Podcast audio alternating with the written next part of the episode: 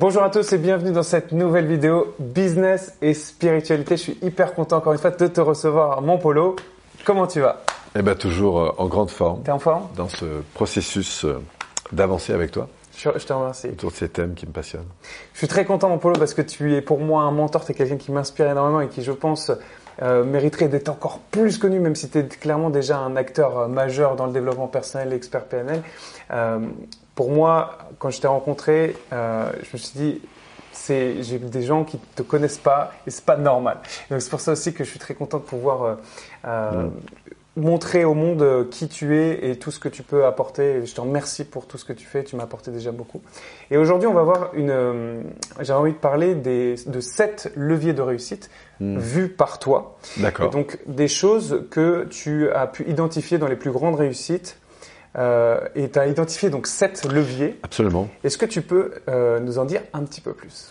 Alors bon, ça fait l'objet en général d'une conférence qui dure au moins une heure, une heure et demie, mais je vais te le faire en quelques points clés et du coup peut-être euh, bah, de vous interroger si vous avez un projet en cours de, de, de suivre ces différents points et peut-être de comme ça d'évaluer sur une échelle 0 à 10 où est-ce que vous en êtes.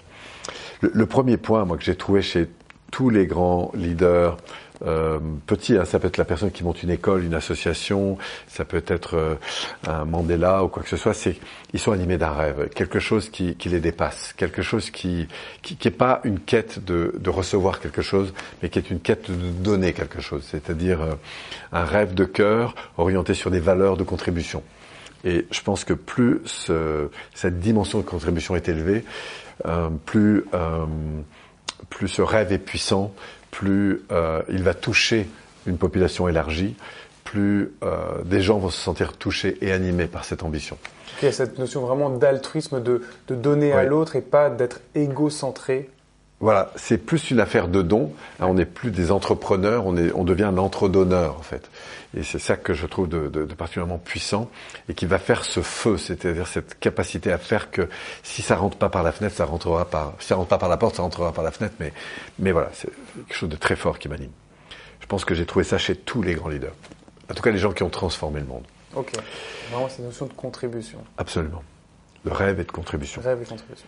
La deuxième chose euh, qui est très importante, que j'ai vue et observée chez énormément de gens qui réussissent et qui réussissent rapidement, c'est la faculté à trouver des mentors, c'est-à-dire des personnes qui les inspirent au plus haut point, à la fois par euh, l'exemple de ce que ces mentors ont développé et qui du coup vont, euh, ces personnes vont pouvoir euh, télécharger en quelque sorte à travers la connexion avec ces mentors.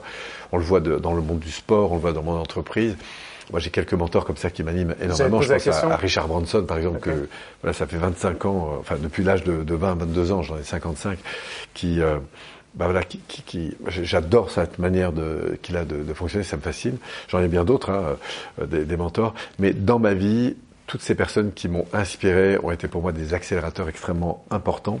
Tu partagerais avec nous juste deux ou trois en deux mots? Oui, alors j'ai, par exemple mon premier formateur qui s'appelait euh, Michel Cacheur, euh, c'est quelqu'un qui, qui m'a ouvert la voie. Il, je sais pas si ça rendra compte euh, encore aujourd'hui, mais ça a été un, sper- un père spirituel et c'était un modèle pour moi extrêmement important. Alain Carroll, par exemple, a été dans le monde de la PNL un modèle très important.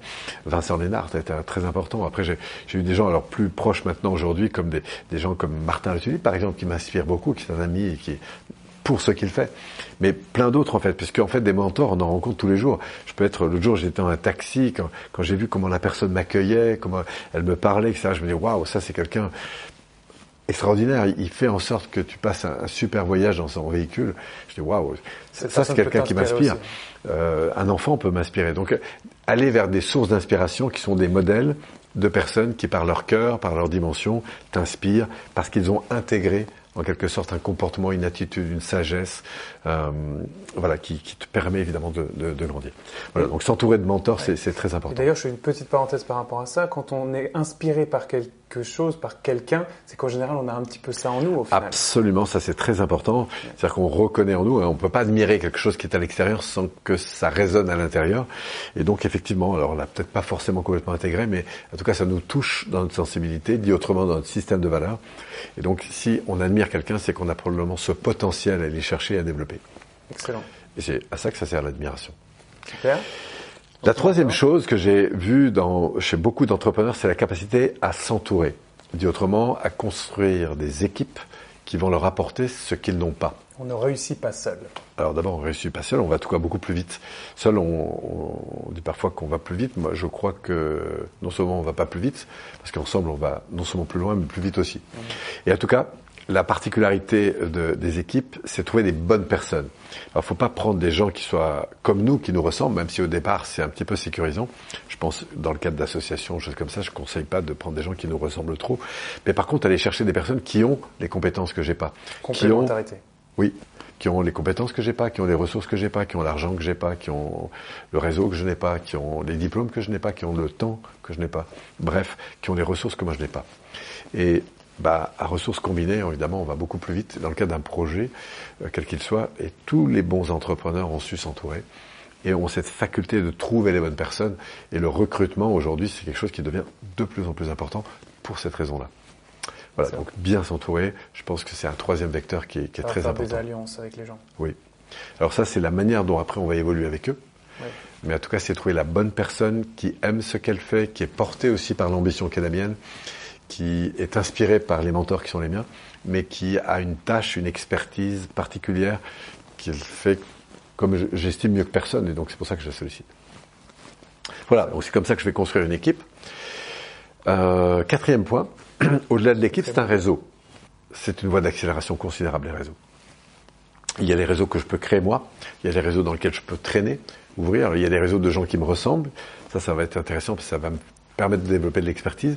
Et puis il y a les réseaux de gens qui font des métiers différents des miens, mais qui, parce qu'ils partagent une vision, des valeurs, un projet, et bien du coup vont me permettre d'établir des liens qui sont forts. Et euh, tu sais, le lien, c'est plus puissant qu'une pub à la télé. Hein. C'est-à-dire que si tu me dis que tu connais quelqu'un qui sait bien faire quelque chose, évidemment, quand on- a un lien fort, il y a automatiquement un lien qui va se passer. Donc, la force des réseaux, c'est la découverte qu'on a en général à une, à deux ou trois personnes maximum, toutes les personnes qu'on a besoin de rencontrer. Et donc, c'est une ressource très très importante. Et Aujourd'hui, il y a un savoir-faire, bien sûr, autour des réseaux. Alors, on parle des réseaux sociaux qui peuvent être dans les lieux dans lesquels on peut aller voir. Puis, il y a tous les réseaux d'Internet, évidemment. Et Dieu sait que c'est un levier euh, extrêmement puissant pour, euh, pour évoluer. Voilà, donc, euh, on pourrait parler longtemps des réseaux. les entreprises qui se développent en réseau, hein, parce qu'elles elles, elles trouvent des concessions, par exemple, hein, qui, vont, qui vont développer. C'est tous les systèmes de, de développement, parce que j'ai monté un concept qui te plaît, donc du coup tu vas me racheter ce concept. Tu vas toi-même euh, déployer dans ton sens des choses. Tu peux m'acheter des services, tu peux me remonter le chiffre d'affaires parce que tu me laisses une partie de la recette en quelque sorte. Bref, euh, je peux vendre mon entreprise X fois et du coup prendre une place sur un marché. Euh, voilà, il y a des tas d'entreprises qui ont réussi à travers ça. Et puis dans le cas des réseaux, il y a aussi le, le M&M, ce qu'on appelle le multi-level marketing. Bon, on va pas s'étaler trop maintenant là-dessus, mais c'est aussi des leviers euh, très importants de développement. Voilà. Après, il y a, je crois, c'est très important la formation, l'expertise que je vais développer. D'apprendre des choses. Oui, que ce soit moi ou tous les membres de mon équipe, c'est continuer à apprendre, à travailler son geste, à s'affiner, à développer de l'expertise. Plus on est pointu, plus on va faire de la profondeur, plus on va nous chercher pour cette profondeur-là. Moi, j'ai la chance de faire de la PNL depuis longtemps, Oui. d'être devenu une référence. Et même si de très nombreuses fois on m'a proposé d'aller vers d'autres choses, je garde cette dimension de la PNL parce que, parce que du coup, je me suis fait un nom finalement là-dessus. Tu es devenu expert de Et je ça. suis devenu très pointu, j'ai plus de 50 000 heures d'accompagnement et donc du coup ça va me permettre aussi de travailler à des niveaux de profondeur, notamment quand je travaille avec des personnes sur des cycles plus longs, euh, voilà, dans lequel je vais évidemment euh, apporter toute, euh, toute ma différence. Ce qui est intéressant aussi, c'est que on est à l'ère de l'information, c'est facile d'avoir des informations sur plein de sujets et de pas trop s'éparpiller, et justement de se focuser Absolument. sur Ça fait un partie sujet. Important. De sa ligne de course. S'apprendre- apprendre, mais aussi euh, se focuser sur vraiment Voilà. quelque Et chose. d'arrêter d'ouvrir des boucles dans tous les sens et de continuer à. Il vaut mieux faire 10 ans de guitare, on gagnera beaucoup plus que si on fait 10 ans de tout, tout un ensemble de choses. Parce que plus on va aller dans la profondeur, plus on va pouvoir euh, transformer et apporter en fait euh, avec cet élément. C'est la même chose dans la formation. Courir à plein, plein de formations au départ, c'est bien pour ouvrir le champ, mais après développer l'expertise, c'est vraiment euh, beaucoup plus rentable à moyen terme et long terme. Tout à fait. Voilà, donc la formation. Après, j'ai envie de dire la capacité à trouver aussi les bonnes technologies. Il y a une robotisation de plus en plus grande. Alors, il ne faut pas trop s'enfermer dans, la- dans, dans les robots. Il faut trouver les bons et ceux qui sont vraiment au service de notre raison d'être. Mais l'automatisation, ça fait gagner énormément de temps, énormément d'énergie, énormément d'argent. Et donc, c'est aussi intéressant et important d'aller euh, s'ouvrir et se former à l'usage de ces technos. Et puis le dernier point pour finir euh, sur le septième, donc euh, je refais une petite reformulation, mais hein, le rêve de cœur, euh, les mentors, la capacité à construire des équipes, la capacité à développer des réseaux, l'expertise que je vais développer, l'usage de la technologie, sixième, et puis bien sûr le dernier que je mettrai, c'est oser, oser pousser des portes, oser demander, oser exister, oser prendre sa place. Euh, mais surtout oser demander, oser solliciter, parce que qu'est-ce qu'on peut perdre de temps? Et je m'en rends compte moi-même, hein, la peur de demander, la peur de déranger, la peur de ceci, la peur de cela. La, peur de demander, c'est extraordinaire, la peur de demander, parce que le seul risque que l'on prend la peur de demander, d'avoir de rien avoir. Enfin, d'avoir quelque chose, au contraire. oui, parce que on a peur du don, mais la réalité, c'est que si on ne demande pas, on l'a pas. Oui, on l'aura pas de toute façon. Alors ça, c'est vrai euh, au niveau euh, mental, cortical, mais au niveau du cœur, évidemment, au niveau de l'émotion. Hein, il y a évidemment des peurs de rejet, de déranger, tout ça. Et il faut savoir que euh, ben, ça existe. Et moi-même, encore aujourd'hui, j'ai parfois des, des craintes là-dessus. Je me rends compte à chaque fois que pourtant, à quel point les gens ont envie de nous aider quand on est clair sur notre demande. Voilà, donc oser demander, oser pousser des portes. Plus on ose, plus c'est facile d'oser. Ce qu'on appelle le culot en gros, hein, c'est-à-dire euh, oser aller de l'avant. Alors tout ça repose évidemment sur, sur la personne que je suis, sur mon niveau de sécurité ou d'insécurité intérieure. Euh, bah, c'est clair que si je suis en train de me demander euh, euh si je peux faire confiance, etc., j'ai pas du tout le même rapport à l'environnement que si j'accueille toutes les situations avec beaucoup plus de zénitude, d'ouverture. Euh, de qualité d'être intérieur. Et donc cette qualité d'énergie, cette qualité de vibration, cette euh, fréquence dans laquelle je suis, évidemment, va aussi faire d'énormes différences. Voilà. en quelques mots ce que je pouvais dire sur euh, ces quelques leviers. Merci pour ces pépites que tu nous as partagées. Bah, j'espère que ça vous sera utile.